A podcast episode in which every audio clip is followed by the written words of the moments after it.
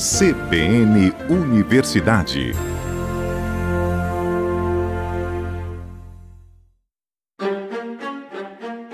Sim, usei muitas vezes pano, rasguei blusas minhas, porque é a única forma que tem, né?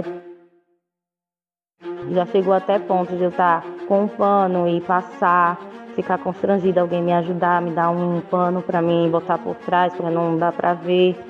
Gente olhar assim com a cara feia, você sabe que né, no mundo que a gente vive tem de tudo, né? Segundo o relatório Livre para Menstruar, produzido pelo movimento Grow Up, uma a cada quatro adolescentes brasileiras não tem um pacote de absorvente à mão quando o período menstrual chega. Isso se dá por um problema chamado pobreza menstrual, que ainda assombra muitas pessoas que menstruam.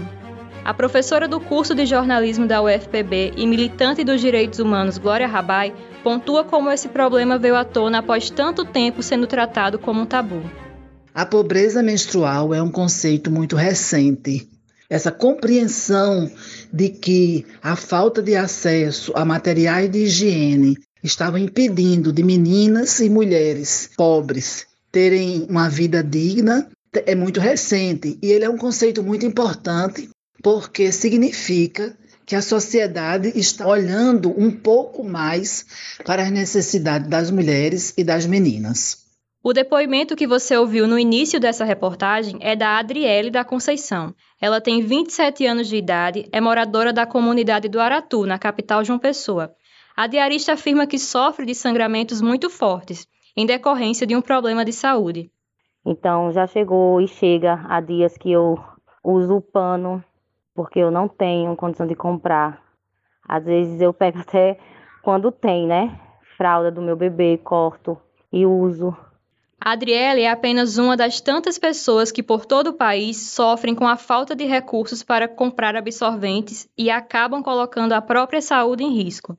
Com o intuito de solucionar o problema, recentemente o Ministério da Saúde anunciou o programa Dignidade Menstrual, que, através dos estabelecimentos credenciados ao programa Farmácia Popular, vai distribuir absorventes de forma gratuita às pessoas que atendem aos critérios.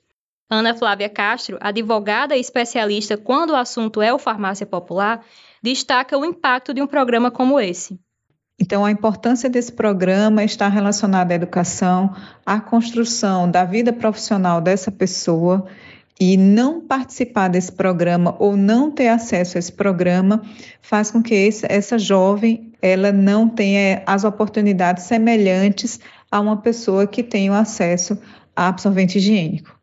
Podem ter acesso ao benefício quem tenha entre 10 a 49 anos e que esteja cadastrado no CAD único, pessoas com renda de 218 reais por membro da família, usuários do Bolsa Família ou em situação de rua.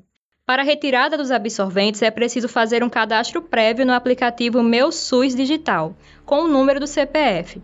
Clicando no ícone Dignidade Menstrual, o interessado já pode emitir a autorização, que deve ser apresentada na hora da retirada. Iniciativas como essa simbolizam um passo importante no combate à pobreza menstrual e aos tabus da menstruação. Reportagem Ana Vitória Lopes. A produção é de Oliviene Marcelino. A edição é de João Lucas Duarte e a direção é da professora Patrícia Monteiro.